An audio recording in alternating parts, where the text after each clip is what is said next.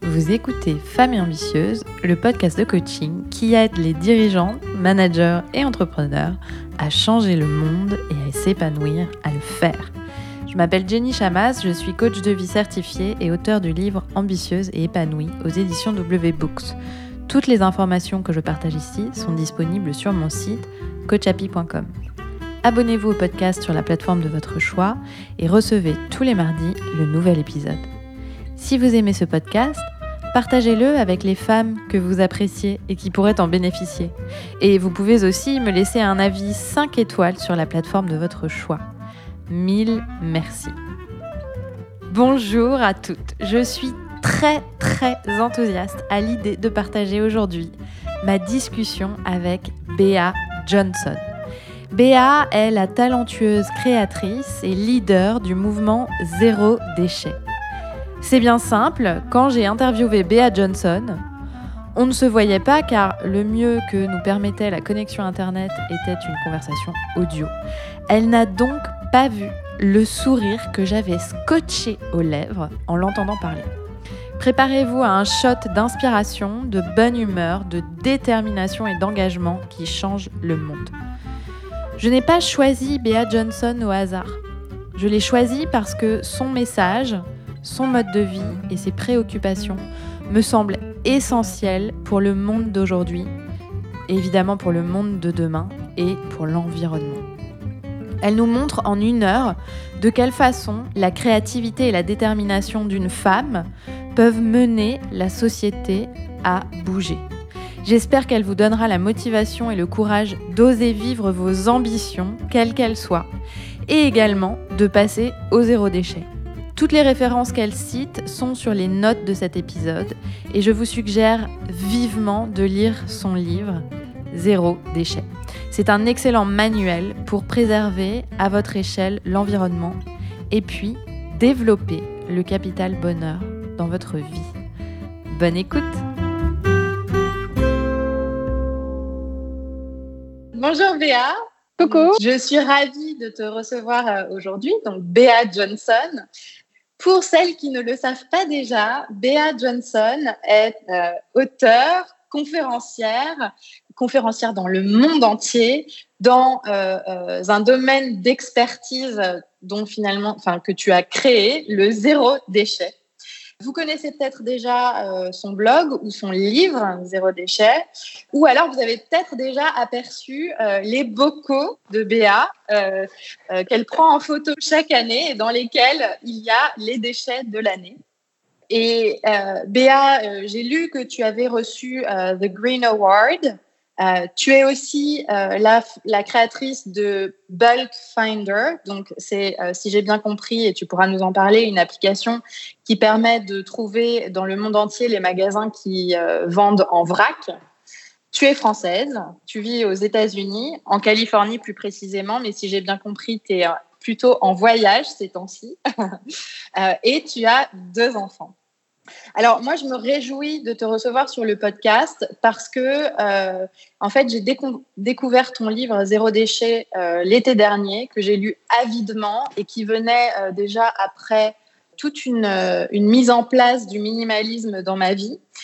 Quand j'ai lu ton livre, j'étais en famille j'ai partagé tous les enseignements que j'en ai tirés avec mon mari, mes parents, mes frères. Et depuis, tout le monde agit à sa façon vers un peu plus de euh, zéro déchet. Donc, je recommande vivement euh, ton livre, que dont je mettrai euh, les notes, le lien dans les notes de cet épisode. Et donc, moi, je suis fascinée par ton parcours et par ton histoire, et j'ai envie de savoir comment tu en es arrivé là et comment tu es arrivé finalement à influencer le monde vers le zéro déchet. Donc, la première question que j'ai envie de te poser, c'est quand tu étais petite, bah, quelle, petite fille étais-tu? Quels, étaient tes rêves? Euh, J'étais une petite fille normale. D'accord, j'ai euh, grandi dans, dans, le sud de la France où euh, bon, mes, mes parents n'ont jamais été très consuméristes. Hein. mon père avait un travail simple, ma maman était à la maison, mais elle était très c'est disons une ménagère très forte euh, parce qu'elle, euh, ma mère coud, elle fait la cuisine, elle fait bon les conserves, mais elle va faire aussi du pâté, le foie gras. elle est très très habile de ses mains. Elle est d'ailleurs bien connue pour sa pour sa bonne cuisine. et je crois que cette façon donc de m'éduquer, elle m'a appris bon euh, tout un tas de faire tout un tas de choses que ce soit faire euh, le tricot la couture euh, et la cuisine. Donc quand au fur et à mesure que j'ai grandi donc dans, mm-hmm. dans, dans le sud. Mais mais c'est pas vraiment il n'y avait pas ma façon de, d'être éduquée n'a pas vraiment été nécessairement environnementale hein, ou écolo. Mais seulement c'est c'est en fait je j'ai eu bien sûr en, grandissant tout un tas d'idées de boulot que je voulais avoir que je voulais faire euh, quand je serais grande, mais en fin de compte, euh, euh, quand je suis arrivée à la fin du lycée avec mon bac, je ne savais pas vraiment quoi faire. Mmh. J'ai tout un tas de copains qui ont décidé de, enfin, qui savaient exactement ce qu'ils voulaient faire, qui s'étaient inscrits aux universités et puis qu'ils ils avaient déjà décidé un peu le, la, carrière qu'ils voulaient entreprendre. Mais dans mon cas, ce n'était pas du tout le, enfin, ce n'est pas du tout le cas. Je savais pas du tout quoi faire, donc euh, j'ai décidé euh, à la fin du lycée euh, de partir aux États-Unis en tant que jeune fille au père, puisque mes notes en anglais étaient monstrueuses. J'avais des 2 sur 20, il y avait tout le monde qui se foutait de moi, de moi chaque fois que j'ouvrais la bouche en anglais dans la classe. Et donc, je me suis dit, ben, comme je ne savais pas trop quoi faire à la fin du lycée, euh, je m'étais dit, bah, tiens, euh, passons, euh, je peux passer peut-être une année en, tant que jeune fille au père aux États-Unis. Cela va me donner l'opportunité de réfléchir sur ce que je veux faire plus tard, mais aussi, c'est bon, mais au moins ça m'apprendra la langue anglaise. Et, en fin de compte, ben, j'en suis pas repartie. D'accord. Mais c'était courageux comme choix à l'époque, surtout pour, pour quelqu'un qui, qui visiblement ne parlait pas bien anglais, de, de partir vivre comme ça à l'aventure T'avais ça en toi? Euh, T'avais voyagé avant euh, J'avais, enfin, voyagé. J'avais voyagé avec ma famille euh, ici et là en Europe. Mhm. Mais seulement, bon, à l'âge, à la fin du lycée, mes, mes, parents étaient en train de passer par une phase monstrueuse de divorce, mhm. avec vraiment des, une phase vraiment pas jolie.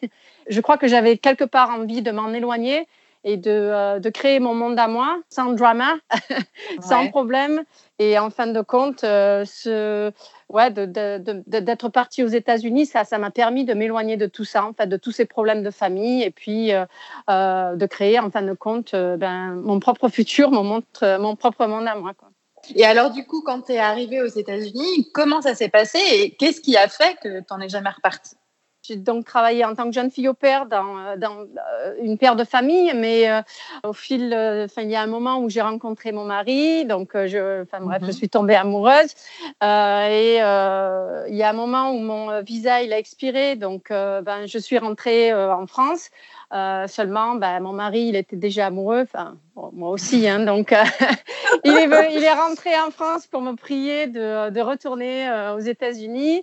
là, j'ai pris un, un, visa étudiant et je suis donc allée à l'université, mais en fin de compte, ben, on a, en fin de compte, on a fini par se marier et puis. après ça, on, est, on, est, on a déménagé en Europe pour son boulot pendant quatre ans. Euh, mhm. Mais euh, la, la, vie euh, américaine m'a manqué et puis surtout, bon, je suis tombée enceinte et j'ai là voulu en fait pouvoir avoir cette expérience de la, la, vie de soccer mom, hein, comme on voit à la télé, la, la, vie américaine. Mais mhm. c'est-à-dire que voilà, mon rêve c'était d'avoir la grande maison avec le grand jardin, les 4x4, les gros frigos, etc. Et euh, donc, on est rentré euh, aux États-Unis pour euh, ben, commencer, démarrer notre petite famille. Et mm-hmm. puis, ben, c'est au fur et à mesure, en bout de quelques années, disons après sept ans d'avoir vécu donc cette vie comme je l'avais vu dans les films, cette vie ne m'a pas, en fait, enfin, il y avait un, un, vide en moi. J'ai ressenti euh, étant donné qu'on était euh, dans un cul-de-sac euh, où il fallait prendre la voiture pour aller partout, au magasin, au restaurant, aux écoles, la vie qu'on avait connue dans les grandes capitales dans lesquelles on avait vécu en Europe, mm. cette vie-là nous a manqué. de pouvoir tout faire à pied ou à vélo. Donc, on a décidé de se rapprocher d'un centre-ville. Et c'est là où, avant de trouver la maison idéale dans ce centre-ville, on a loué un appartement pendant un an et on y a déménagé rien qu'avec le nécessaire. Et c'est pendant cette année-là qu'on a découvert en fait que lorsque l'on vit avec moins, ben, d'un seul coup, on a plus de temps pour faire ce qui est important, plus de temps pour sa famille, euh, ses, euh, ses amis, des pique-niques, euh, des balades, etc. Et c'est là qu'on a découvert en fait vraiment les, bienfaits d'une vie simple. Génial. Et alors du coup, cette découverte dans cet appartement, de ce point de départ-là à là où tu en es aujourd'hui, qu'est-ce qui s'est passé? Parce que euh, moi, ce que je vois et ce que je lis de toi, euh, tu euh, voilà, as écrit un, bouquin qui est best-seller international. tu donnes des conférences dans le monde entier sur le zéro déchet.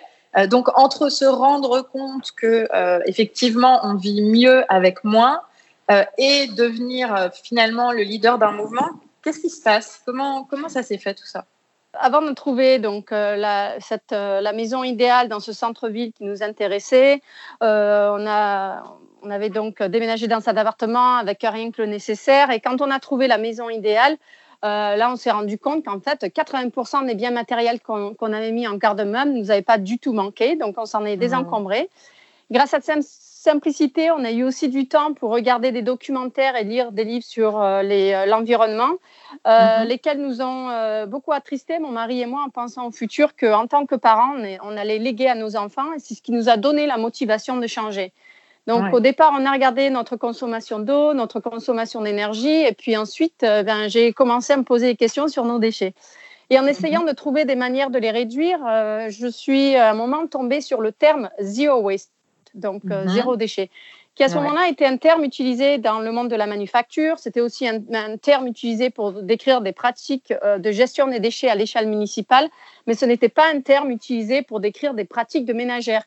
Euh, seulement en voyant ce terme, eh bien, ça m'a donné un objectif. Euh, seulement, il n'y avait pas, bien sûr, de livres, de blogs, de guides de comment éliminer euh, les déchets dans, notre, dans cette société moderne et, consommatrice.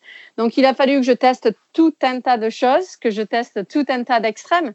Mais au fur et à mesure, on a trouvé un équilibre, on a trouvé des solutions, des alternatives qu'on pouvait se voir faire à long terme, à vie. Et c'est là donc que le zéro déchet est devenu un mode de vie. De là, j'ai décidé de, d'écrire un blog en fait pour partager eh bien toutes les solutions que j'avais découvertes en pensant qu'après tout, si quelqu'un, euh, si quelqu'un d'autre, si ça intéressait quelqu'un d'autre, il pourrait au moins avoir bien les solutions que j'avais découvertes. Et en fait, euh, le fait d'écrire ce blog, euh, je me suis aperçue qu'en fait, il y avait énormément de personnes qui s'intéressaient à ce sujet-là. Euh, mm-hmm. Il y a d'ailleurs, il y a le New York Times qui a écrit un article sur nous. ça, c'était en 2010. Seulement, et ça, c'était la première fois que donc on exposait notre mode de vie, disons, au grand public. Mm-hmm. Seulement, bien sûr, puisque personne ne savait ce que signifiait un mode de vie zéro déchet, on s'en est pris plein la figure. On a reçu énormément de critiques. Il euh, y en a qui, qui, qui sont moqués de nous, euh, qui, qui, ont dit que c'était dégueulasse ce qu'on faisait à nos enfants parce que euh, ben, on les amène pas au McDo, hein. on les amène à un vrai restaurant pour avoir de la vraie bouffe sur de vraies assiettes. Il y en a qui nous ont rayonné en disant non mais ça sert à rien ce que vous faites. De toute façon, vous n'êtes qu'une famille, vous n'allez rien changer.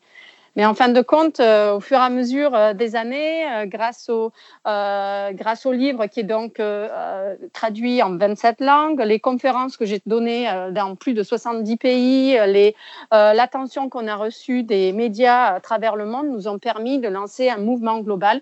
Et aujourd'hui, en effet, il y a des, des, millions de personnes qui se sont inspirées de notre mode de vie pour faire de même chez eux. Euh, mais certains aussi d'entre eux ont décidé de, de, eh bien euh, d'ouvrir ou de lancer des organisations euh, Zero Waste. Euh, Il y en a d'autres qui ont décidé d'ouvrir des magasins de vrac ou de, de, commencer ou de lancer des entreprises de produits euh, réutilisables ou remplissables ou euh, consignés. et puis, bien sûr, avec ce mouvement qui est devenu tellement énorme, eh bien, il y a même les gros producteurs eux-mêmes ne peuvent plus aujourd'hui l'ignorer. Donc, il y a juste d'ailleurs quelques mois, deux des plus gros, de, plus gros producteurs au monde, Procter et Gamble et mhm. Unilever ont annoncé que, bien, dû à cette demande, donc que la communauté, le mouvement zéro déchet, du mode de vie zéro déchet a créé, et eh bien cela donc les avait inspirés à, enfin pouvoir offrir certains de leurs produits dans des contenants réutilisables. Et on parle là, bien sûr, de euh, Häagen-Dazs, par exemple, la glace ouais. Häagen-Dazs dans un contenant euh, en inox euh, réutilisable, lavable, ou euh, du shampoing Pantene ou du démêlant Pantene aussi dans, dans un contenant réutilisable, lavable. Donc, bien sûr, quand on a commencé tout ça dans notre cuisine, il y a plus de 12 ans, on n'aurait jamais, jamais pensé qu'un jour, eh bien, ce qu'on faisait à la maison pourrait avoir euh, tant d'impact. Euh, en fait, on a pu donc prouver aux critiques que qu'elles se trompaient et que, en fin de compte, ce qu'une famille euh, fait à la maison peut en effet avoir un énorme impact, un, impact énorme. c'est fascinant parce qu'en fait, c'est vraiment véritablement quelque part la preuve que à, à l'échelle individuelle ou à l'échelle familiale, on a un impact sur, euh, bah, sur euh, le monde. Euh, et c'est assez, assez magique. Alors, tu es passé très vite sur le fait que, donc, tu me dis, le New York Times publie un article et finalement, vous vous prenez des critiques. Comment on fait quand, quand ça se passe? Qu'est-ce qui t'a fait tenir? Qu'est-ce qui t'a fait continuer? C'était quoi ta... C'était quoi ton mantra, ton motto? Enfin, comment comment t'as avancé malgré malgré les critiques? Ben en fait, euh, le, quand, on a lu, euh, quand on a vu les critiques dans cet article avec mon mari, on s'est regardé, on a rigolé, puis on s'est dit, mais en fait, euh, c'est tout simplement parce que les gens ne comprennent pas ce que c'est ce mode de vie. Ils sont encore euh, euh attachés aux, aux, aux préjugés euh, que l'on peut avoir d'un mode de vie dit écolo. Alors même dans les, dans les critiques, les gens disaient ah mais je suis sûre que c'est des poilus, des coiffés qui habitent en pleine cambrousse. Je suis sûre qu'elle a du poil aux pattes.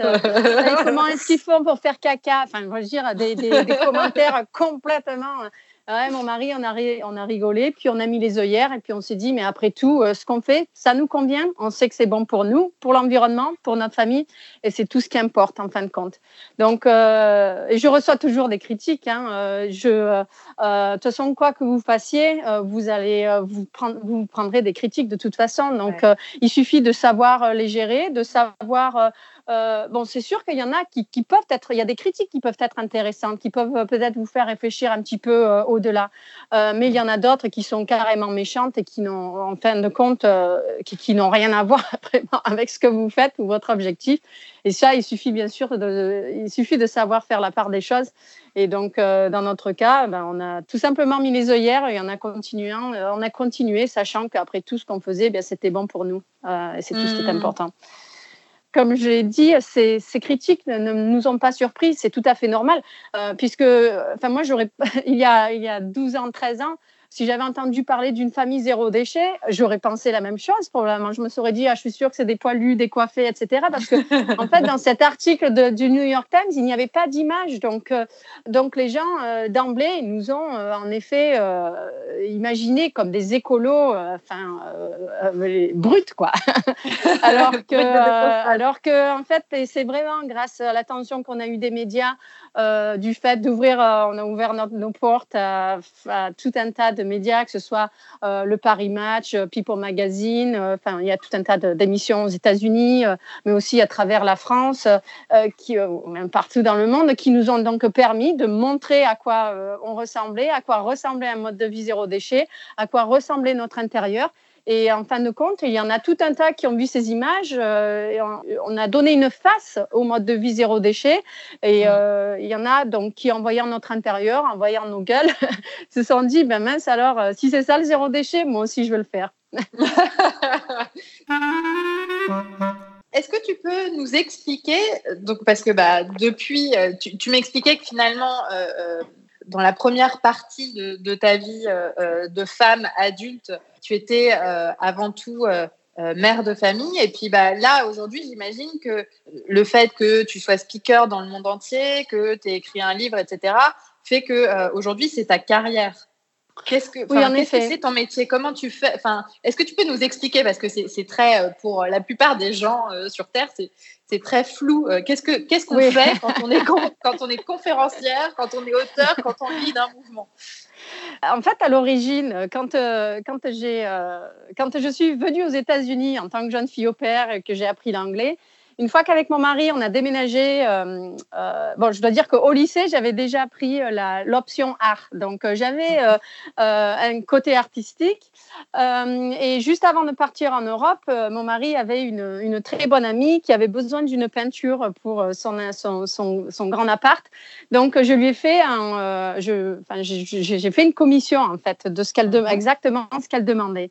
Et à partir de là, en fait, j'ai euh, une carrière euh, d'artiste en fait qui s'est développée. Une fois qu'on est allé euh, en Europe, je, je l'ai développée, mais j'avais aussi un côté fashion qu'il fallait que j'explore. Et donc, je suis allée à London College of Fashion euh, et j'ai mm-hmm. obtenu euh, là-bas un, diplôme. Seulement, le monde de la mode ne me plaisait pas trop. Je trouvais ça euh, un peu trop euh, prétentieux. Enfin, je trouvais que ça ne me correspondait pas en fin de compte. Donc, j'ai laissé tomber en fait cette branche-là.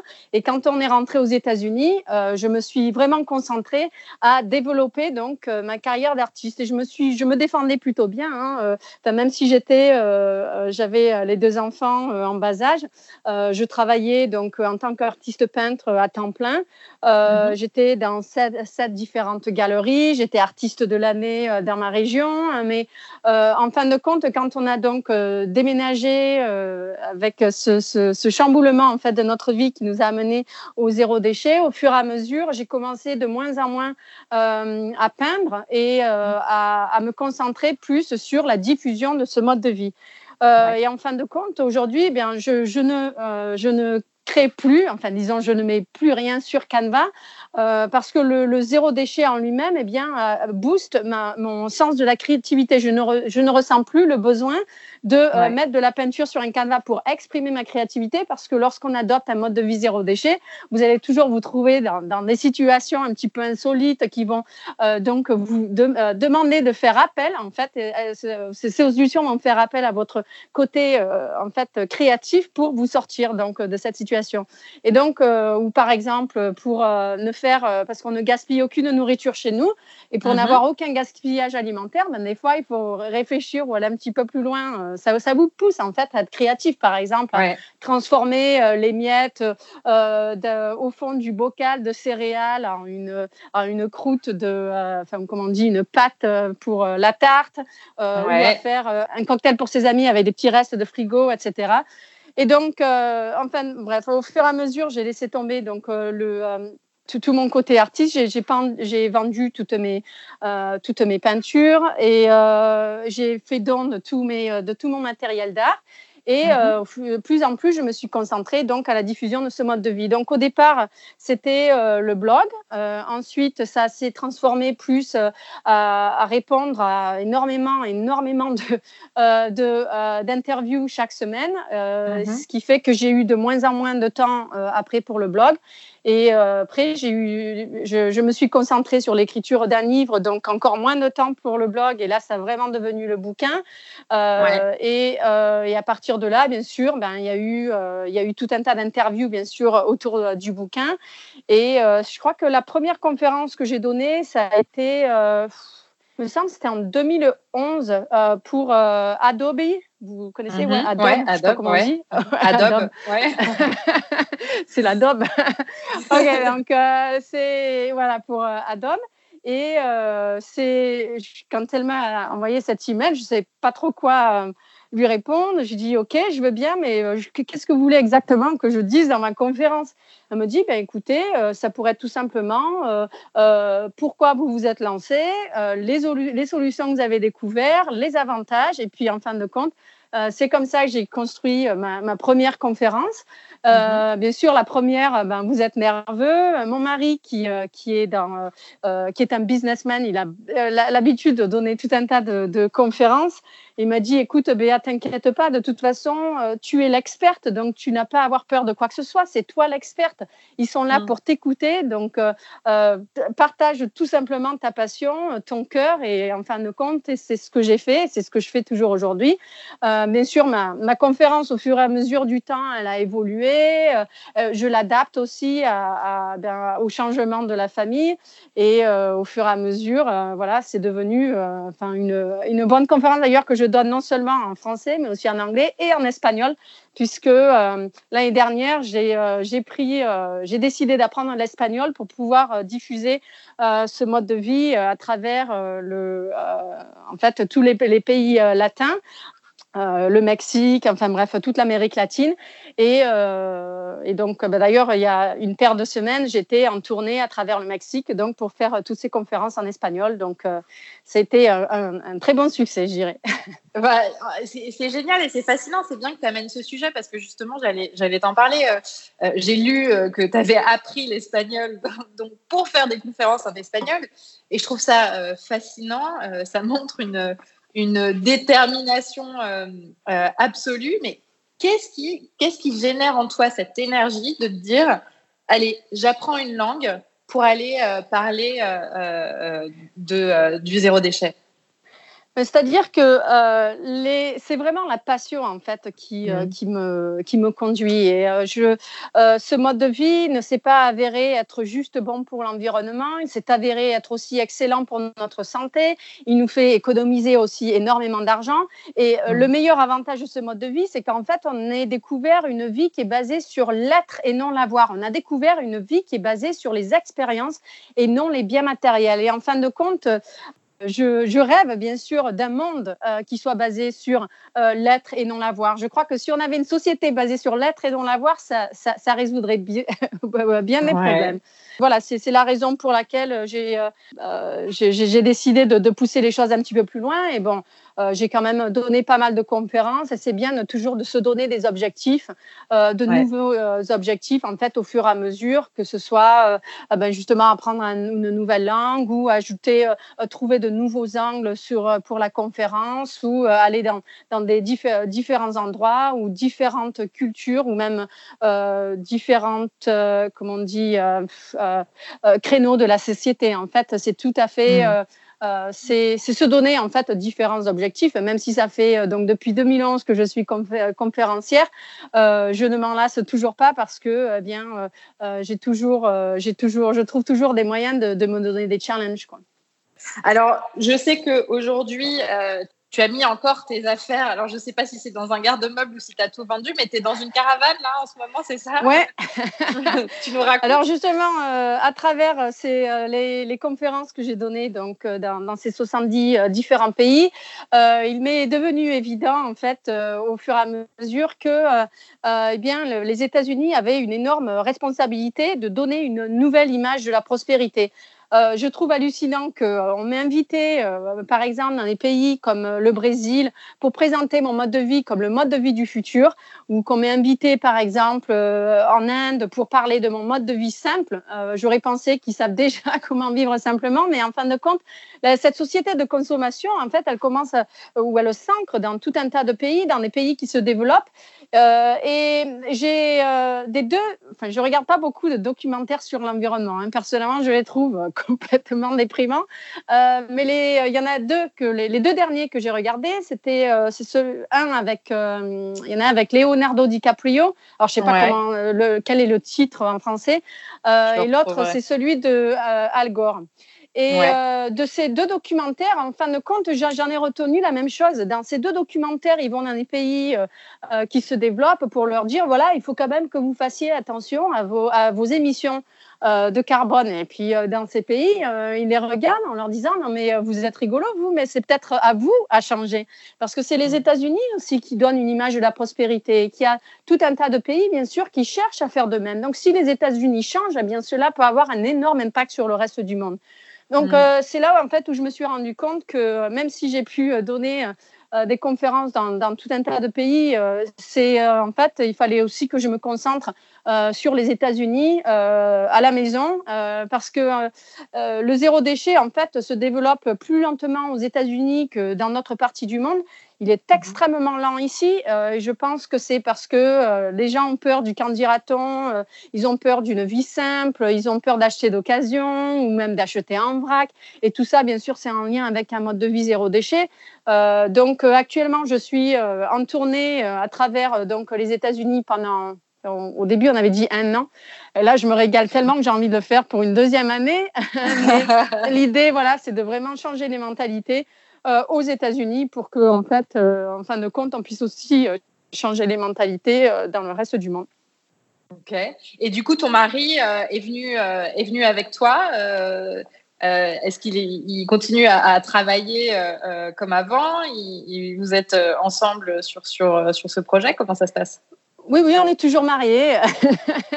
donc, il y a les deux enfants, euh, donc nos deux enfants qui, euh, bon, quand on s'est lancé vers un mode de vie zéro déchet, ils avaient 6 et 5 ans, euh, mhm. puisque notre vie a vraiment changé donc en 2006, et donc ils ont vécu plus longtemps, en fin de compte, sans déchets qu'avec des déchets.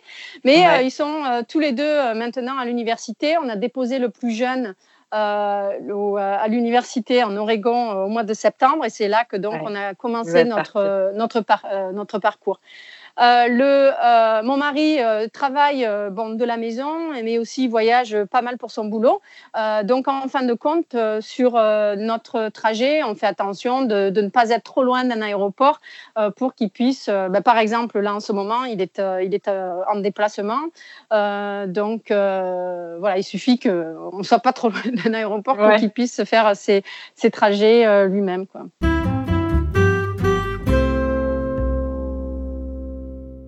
On va pas poursuivre cette interview sans parler du zéro déchet en tant que tel. Et moi, ce que j'ai lu dans ton livre, c'est euh, les 5 R en, anglais. Si tu devais en, 10 minutes euh, euh, expliquer à nos auditrices justement les, points importants du zéro déchet, qu'est-ce que tu dirais? Alors, comme euh, en effet, je l'explique euh, dans mon livre, pour, euh, pour atteindre un mode de vie zéro déchet, donc pour nous, cela signifie avoir pu réduire nos déchets à, un bocal de déchets annuels pour notre famille de quatre. Tout ce qu'on fait, enfin, il n'y a pas de secret, tout ce qu'on fait, c'est tout simplement suivre ma méthode des cinq règles. La mhm. première règle, c'est de refuser ce dont on n'a pas besoin. Donc, euh, parce qu'aujourd'hui, dans cette société de consommation, on est la cible de tout un tas de produits promotionnels euh, gratuits, que ce soit des sacs en plastique, des pailles, euh, le stylo gratuit dans une conférence ou euh, la, la enfin, je sais pas si, oui, je sais, pas s'ils le font en France, mais il y a aussi Le, le, non, mais le dentiste aussi vous donne une, ah. la brosse à dents gratuite avec le dentifrice et puis le fil dentaire. enfin bref, quoi que vous fassiez, vous vous rentrez toujours à la maison avec tout un tas de merdouilles dont en fait vous n'avez pas besoin. Mais le problème aussi, c'est que chaque fois qu'on accepte ces choses-là, euh, on crée une demande d'en fabriquer davantage. Euh, chaque fois qu'on mmh. accepte euh, eh bien, un sac en plastique, c'est une façon pour nous de dire qu'on rêve d'un monde rempli de sacs en plastique. Et, et bien sûr, davantage de sacs en plastique sont créés. Et euh, une fois qu'on ramène ces choses-là euh, à la maison, non seulement euh, ces choses-là nous encombrent, mais aussi elles deviennent bien notre problème de, de, de, déchets. En fin de compte, ça devient des déchets plus tard. Donc, si on apprend à dire non sur le fait, eh bien, cela peut avoir un énorme impact sur les déchets que l'on produit à la maison. Donc, la, la, première règle, vraiment, c'est de refuser ce dont on n'a pas besoin. La deuxième, alors, attends, de... oui. je t'interromps parce que j'ai une question sur refuser, parce que évidemment, euh, en tant que bonne lectrice, j'ai essayé d'appliquer tous les préceptes. Et en fait, j'ai trouvé, j'ai trouvé que, enfin, je, je trouve que c'est tellement évident de refuser. Mais en fait, je trouve que c'est pas facile à faire. Par exemple, euh, quelqu'un qui, qui t'offre, ce qui m'est arrivé, euh, c'est euh, une amie que j'adore qui me ramène un cadeau de voyage, euh, par exemple, mais que je sais que je vais jamais utiliser et qui finalement à un moment va potentiellement devenir un déchet. Comment on fait dans ces cas-là? On dit juste non? Enfin, C'est quoi ta façon de faire? Bon, là, c'est vrai que ce cas-là est extrêmement délicat. Euh, et euh, je dois dire que enfin, j'étais moi aussi dans la même situation. Hein. Auparavant, euh, on me, faisait tout un tas de petits cadeaux et euh, dès que je disais, j'avais le grand sourire, ah merci, ah j'adore, ah qu'est-ce que c'est mignon. Mais quelle hypocrisie parce que dès qu'il passait le pas, le pas de la porte pour sortir de chez moi, ça allait direct à la pile de dons. Euh, et en fait, c'est rigolo que dans cette société, lorsque quelqu'un lorsque quelqu'un vous fait un cadeau, ils pensent qu'en fait, ils vous font plaisir. Mais en fin de compte, moi, personnellement, dans mon cas, euh, ça me fait pas plaisir. Je me dis merde, maintenant il va falloir que je m'en défasse. et, euh, je sais qu'il y a un geste, mais quand même de celui qui donne le cadeau, c'est quand même plutôt euh, prétentieux de penser que l'objet qu'il est en train de, euh, donner va, en fait faire plaisir et va correspondre aux besoins ou euh, aux, envies de quelqu'un. Cela, en fait, c'est prétentieux de penser que ce que l'on offre correspond exactement à, ce que, les, personnes aiment ou au goût de la personne à qui on les donne. Et en fin de compte, eh dans 99% des cas, ce, ce, enfin, ce n'est pas, pas le cas. Donc, euh, ah euh, le, ça, ça, je dirais que le cadeau de quelqu'un qui vous amène, ça, c'est vraiment quelque chose qui... Euh, c'est une question de, de, vraiment faire comprendre à vos amis, en fin de compte, que votre mode de vie, euh, ça passe par la simplification, le désencombrement et que euh, il est important de leur faire comprendre que euh, vous avez euh, que vous êtes désencombré, que vous n'acceptez plus les biens matériels, mais que vous mmh. acceptez les, les, les, expériences si on veut vous faire un cadeau. Oui. Euh, c'est en fait dans ce cas-là, le, le, mal est déjà fait quelque part. Donc c'est euh, celui-là est très délicat. Mais dans, dans, celui de, par exemple, il y avait ma mère. Euh, enfin, il y avait un moment où je, je faisais la collection des des draps vintage. Enfin, vous savez les mhm. draps en lin français, tout ça. Et ça, c'était dans ma vie d'avant. Et bien sûr, quand j'ai adopté un mode de vie simple, eh bien, je me suis désencombrée euh, de, euh, de, de, ces, euh, de ces draps-là. Aujourd'hui, on n'a que un, drap, enfin, un set de draps par lit, parce qu'on s'est mhm. rendu compte qu'après tout, c'est tout ce dont on a besoin. Et mais ma mère, quand elle est venue me rendre visite, elle est, puis en plus, elle l'avait très malé de la France sur les États-Unis. Elle arrive, elle vient me voir et puis elle me dit, tiens, je t'ai amené un cadeau et puis elle me tend un, un, un drap en lin. Je dis, mais maman, je lui ai dit, on a, adopté un mode de vie simple, on s'est désencombré. Euh, je, je t'ai dit, je, ne veux plus de, de biens matériels, on a tout ce dont on a besoin chez nous.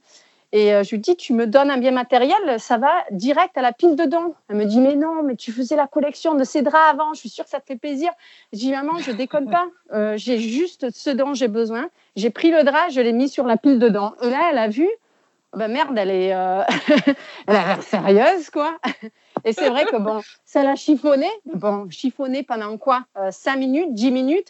Et en fin de compte, ben, ça vaut vraiment le coup de le faire parce que vous n'avez besoin de le faire qu'une fois et après c'est terminé. Quoi. Ma mère sait que ça sert à rien de me proposer quoi que ce soit comme bien matériel parce que je vais le refuser. Mm. Euh, donc, il est, il est aussi, euh, ça, ça, aide d'avoir une phrase qui vous aide, euh, une phrase automatique, euh, surtout pour tout ce qui est euh, les sacs en plastique, les cartes de visite, les babioles gratuites. Euh, quand on essaye de me donner un de ces biens matériels, je dis non, merci, c'est gentil, mais je n'en ai pas besoin. Mm. Ou non, merci, j'apprécie beaucoup, mais je suis minimaliste. Et en fin de compte, la personne qui est en train d'essayer de vous donner le bien matériel le comprend et puis elle va pas vous le, va pas vous forcer, quoi. Ouais. Ouais. Mais beaucoup disent, en effet, euh, de mes lecteurs, euh, euh, beaucoup disent que le, la, pour eux, l'étape la plus difficile, eh bien, c'est de refuser. mais là, c'est vrai qu'il faut suffit tout simplement de trouver une phrase qui vous convienne. Oui, euh, ouais, Mais je crois que prévenir, prévenir ses amis aussi, c'est, c'est finalement c'est bien. Je, je me souviens de mon, mon cousin qui était précurseur euh, dans ça et qui avait envoyé un mail à tous les invités de son mariage en disant euh, justement avec sa femme qu'il n'acceptait pas les biens matériels et que si on voulait leur offrir quelque chose, c'était une expérience. Et je pense que personne, enfin, personne du coup n'a offert de biens matériels et, euh, et finalement et ça n'a très... personne. Non non et c'est très agréable aussi pour les invités de se dire bon bah il n'y a pas besoin de trouver un truc en particulier qu'on a peur que de toute façon un jour ça termine ça, ça finisse au placard euh, aux oubliettes. Euh, et finalement euh, l'idée c'est plutôt de passer un bon moment ensemble et, et ça fait toute la différence C'est en fait ça, en fait, la, beauté de ce mode de vie, c'est que euh, cela vraiment euh, renforce les, les, moments privilégiés comme ça, les, euh, les expériences, les moments en famille. C'est en fait l'avantage vraiment principal de ce mode de vie. Mmh. c'est pour nous, c'est ce, ce qui rend la vie plus riche. C'est pas les biens matériels. Euh, une fois, euh, j'ai lu un article qui parlait de, de, de, de en fait, de, ce que, euh, de ce que, ce à quoi les gens pensent lorsqu'ils sont sur leur lit de mort. C'est et c'était donc, ils ont fait une interview, ils leur demandaient, mais qu'est-ce que vous regrettez dans votre vie? Et puis, bien sûr, aucune de ces personnes n'ont dit, oh, je regrette de ne pas avoir eu euh, davantage de souvenirs de voyage, je regrette de ne pas avoir euh, acheté euh, la Porsche ou d'avoir une plus grande maison. Non, en fait, toutes leurs réponses étaient liées aux relations humaines et ils ont dit, ben, je, je, regrette de ne pas avoir passé plus de temps en famille ou de ne pas avoir davantage voyagé, découvert davantage de culture, passé plus de temps avec mes enfants, etc. Donc, en fait, tous ces regrets, c'était basé sur, sur les liens, en fait, les liens humains. Mmh. Je crois que c'est une bonne leçon. ouais, bonne leçon. Alors, du coup, première règle, refuser. Deuxième règle. La deuxième règle, c'est de réduire. Euh, donc, euh, réduire ce dont on a besoin. Donc, bien sûr, on a tous besoin d'un toit sur sa tête, de quelques meubles, de quelques vêtements. On n'a vraiment pas besoin de grand-chose pour être confortable. Une fois qu'on a passé le, base, le cap du confort, eh bien, euh, une fois qu'on a passé, disons, une fois qu'on a ouais, une fois qu'on a en fait euh, euh, tout, ce dont on a besoin, euh, eh bien tout le reste devient de l'accès. Donc dans notre cas, on est passé par une phase de désencombrement. Donc se réduire, c'est c'est vraiment savoir se désencombrer de tout ce dont on n'a pas besoin chez soi, de tout ce qu'on n'utilise pas. Ça va mhm. vous faire réfléchir sur bien tout ce que vous avez consommé auparavant. Cela d'ailleurs vous donne une leçon sur ce que ce que vous allez consommer dans le futur. Euh, pour ne pas refaire, disons, euh, la, même erreur. Euh, mais en fin de compte, bien sûr, ce, désencombrement va être plus rapide pour, pour certaines personnes, plus, plus lent pour d'autres. bon, et dans mon cas, par exemple, j'ai une, une, une, garde-robe de 15 vêtements. Je ne mhm. m'attends pas, bien sûr, à ce que tout le monde ait une garde-robe de 15 vêtements, mais dans mon cas, eh bien, tout simplement, j'ai trouvé que c'est tout ce dont j'avais besoin pour être confortable. Euh, et, alors, il y a quoi euh, dans ces 15 vêtements? Parce qu'il y a beaucoup de femmes euh, qui aiment la mode, qui écoutent ce podcast. Donc, je suis très curieuse de savoir quels sont les 15 vêtements d'Ino. Ben, comme je l'ai dit aussi tout à l'heure, j'étais donc, je, je, suis allée à l'école de mode. Hein, donc, pour moi, la mode, c'était aussi très, très important. seulement pour s'exprimer, on n'a pas nécessairement besoin d'un placard rempli de ben, rien à mettre, en fin de compte.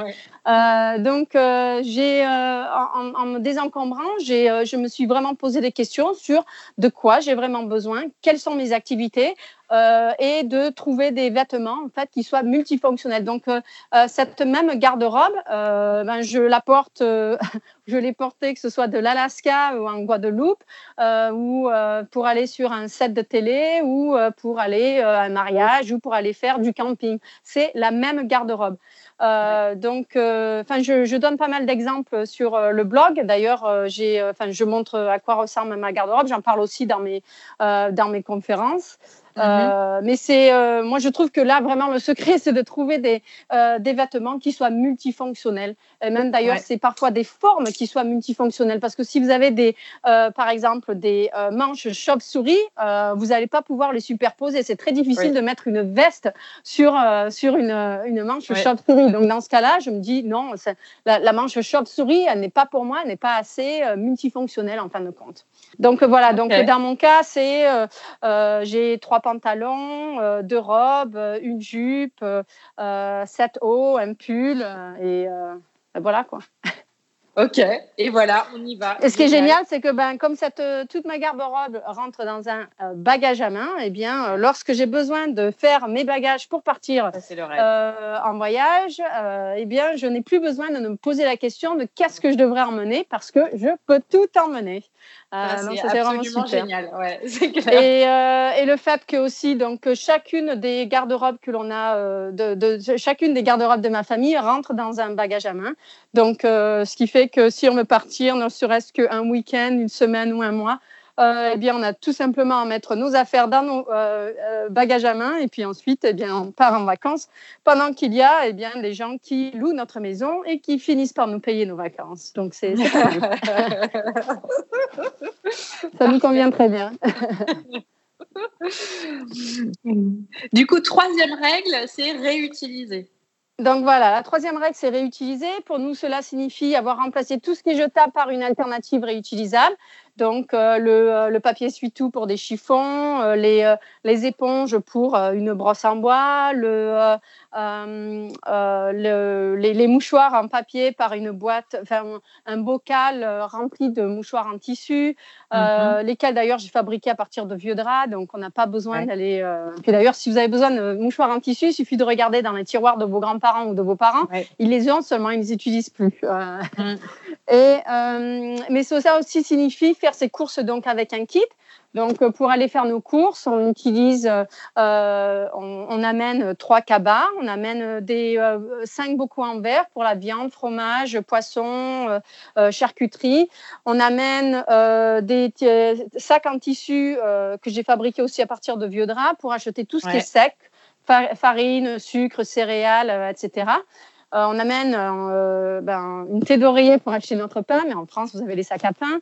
Euh, et voilà, donc on va tout simplement faire euh, nos courses en vrac. Vous avez de la chance parce qu'en France, eh bien, le vrac euh, en...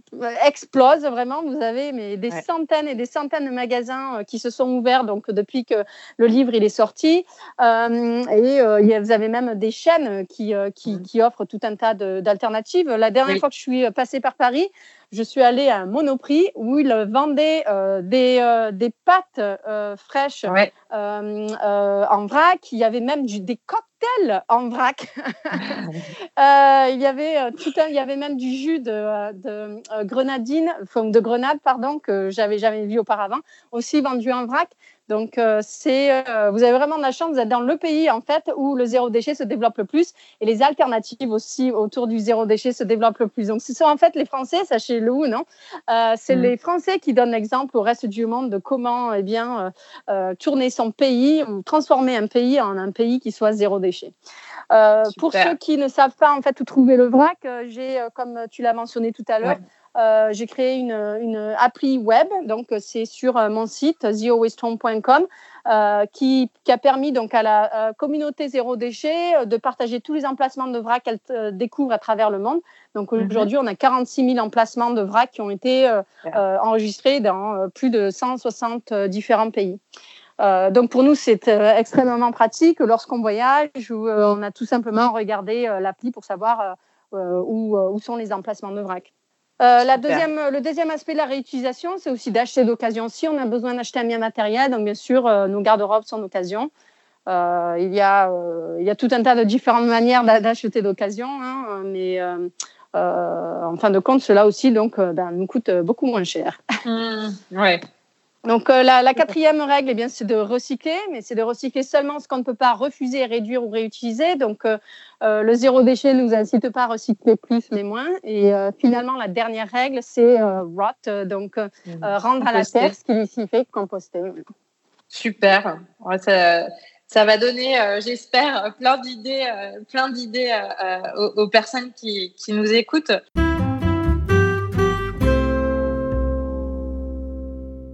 Je suis curieuse parce que tu es maman de deux enfants. Euh, comment euh, comment tes, enfants ont, accueilli ce mode de vie et aujourd'hui, euh, est-ce que tu dis qu'ils sont à l'université, est-ce qu'ils continuent à, vivre comme ça? Alors, je n'ai aucune idée de si mes fils vont adopter ce mode de vie ou non.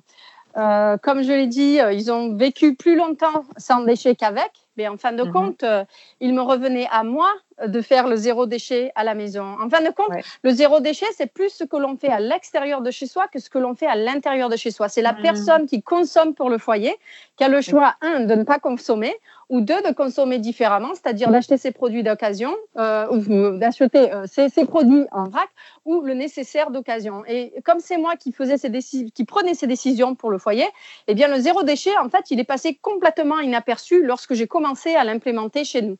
Hmm. Euh, maintenant, euh, mes, mes, fils donc euh, ont grandi avec ça. Ce qu'on fait à la maison, lorsque vous grandissez d'une certaine façon, avec une certaine religion ou une, une, un certain régime alimentaire, une certaine façon de vivre, eh bien, cela devient complètement normal pour vous. Ça devient automatique. Vous ne posez pas de questions je crois qu'on se pose en fait vraiment que des questions qu'une fois qu'on devient indépendant, qu'on doit prendre ses décisions pour soi-même. Donc, mm. euh, en fin de compte, euh, je ne sais pas du tout euh, si mes fils vont adopter ce mode de vie zéro déchet. et cela ne m'importe en fait très peu. Parce que je me dis qu'après tout, tout ce qui me rassure, c'est de savoir que en tant que mère, je leur ai donné les outils pour le faire s'ils choisissent de le faire. Bien sûr, je m'attends à ce qu'ils se rebellent, comme tout ado le fait, quelle que soit la façon dont il a été éduqué. Et puis, je suis sûre qu'ils sont en train de, qu'ils ont acheté ou qu'ils sont en train d'acheter les euh, les céréales bien sucrées qu'on n'a pas achetées pendant 12 ans, ou euh, les biscuits Oreo euh, qu'on n'a pas achetés aussi pendant 12 ans, tous ces, en fait, ces produits suremballés, surtransformés qu'on n'a pas achetés pendant toutes ces années. Mais ça, c'est normal. Il faut qu'ils en fait, qu'ils challenge tout ce qu'on leur a inculqué. Mais ce qui me rassure, tout simplement, voilà, c'est de savoir que je leur ai donné les outils pour, pour le faire s'ils choisissent de le faire. Euh, mm. Ce qui est hallucinant, c'est que euh, quand je donne des conférences aux États-Unis, il y a des gamins qui, euh, enfin, quand je donne des conférences dans les, dans les lycées, il y a des gamins qui, qui lèvent la main pour me demander ce qu'on fait avec les mouchoirs en tissu une fois qu'on les a utilisés. Ils me demandent si on les composte. Mais ça, c'est parce que c'est une génération euh, qui ne sait même pas ce que c'est des mouchoirs en tissu. C'est une génération qui a grandi dans cette euh, société de consommation. Et si on leur donnait les outils en leur disant voilà, voilà les mouchoirs en tissu, faites zéro déchet, euh, je veux dire, ils les composteraient, les mouchoirs en tissu. Donc, ah. dans le cas de nos enfants, ils savent comment le faire, ils savent euh, quoi faire avec des mouchoirs en tissu, ils savent que ça se lave pour se réutiliser. Euh, donc, voilà, c'est tout ce, pour moi, c'est tout ce qui m'importe, c'est de savoir que je leur ai donné les outils. Euh, je, ce qui m'inquiète plus, c'est les belles filles que je vais, je vais avoir. deux belles filles. Donc, qui sait que peut-être qu'elles, elles n'auront pas grandi avec, euh, eh bien, euh, avec les, les, mouchoirs en tissu et que peut-être qu'elles voudront avoir des, du papier essuie-tout, qui sait. mais ça, c'est vraiment leur choix. Moi, j'ai fait mon boulot en tant que maman. Et c'est déjà pas mal.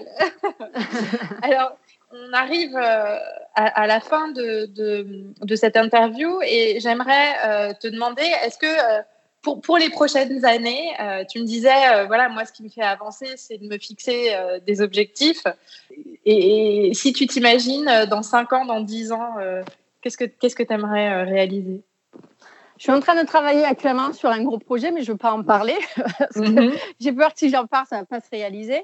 donc, je ne peux pas trop parler de, de mes objectifs, mais parce que c'est aussi des, des objectifs personnels là, pour l'instant, vraiment, ce que j'espère faire, c'est de changer euh, les États-Unis pour qu'ils puissent donner euh, cette nouvelle image de la, prospérité au reste du monde et pour que, euh, en fait, que ça ressemble plus comme ce que la France est en train de faire. Et ce qui est génial, c'est que ce que la France est en train de faire a, donné envie aux Canadiens de faire de même. donc, je vois en fait les choses changer de la France au Canada et puis en espérant aussi bien que ça, ça aille un petit peu vers le sud. Euh, mais euh, voilà, moi personnellement, je, euh, je rêve bien sûr d'un monde zéro déchet. Et puis, quand on fait de toute façon partie de la solution, on voit les choses bouger dans le bon sens. Et comme je l'ai dit, j'aurais jamais pensé que ce qu'on faisait chez nous il y a plus de 12 ans aurait pu lancer un mouvement global et que tout ça fasse changer les organisations, les, gros producteurs. Et voilà quoi. Donc, mon objectif, j'aimerais que dans 10 ans, on se soit bien sûr rapproché qu'on ait éliminé les produits euh, jetables, qu'on les ait remplacés par des produits euh, réutilisables, qu'on ait développé euh, la consigne, qu'on ait développé le vrac à travers le monde et qu'on ait mis en place tout un tas de systèmes donc, qui, qui, qui, se, qui se rattachent ou qui soutiennent le zéro déchet.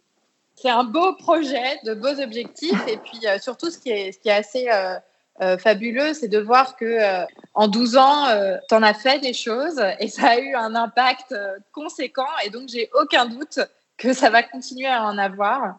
Et je tiens vraiment à, te remercier en mon nom, mais aussi, je suis sûre, au nom de toutes mes auditrices qui seront ravies d'écouter ton parcours et cette détermination et cette passion qui sont franchement, je dois, le dire, extrêmement inspirantes.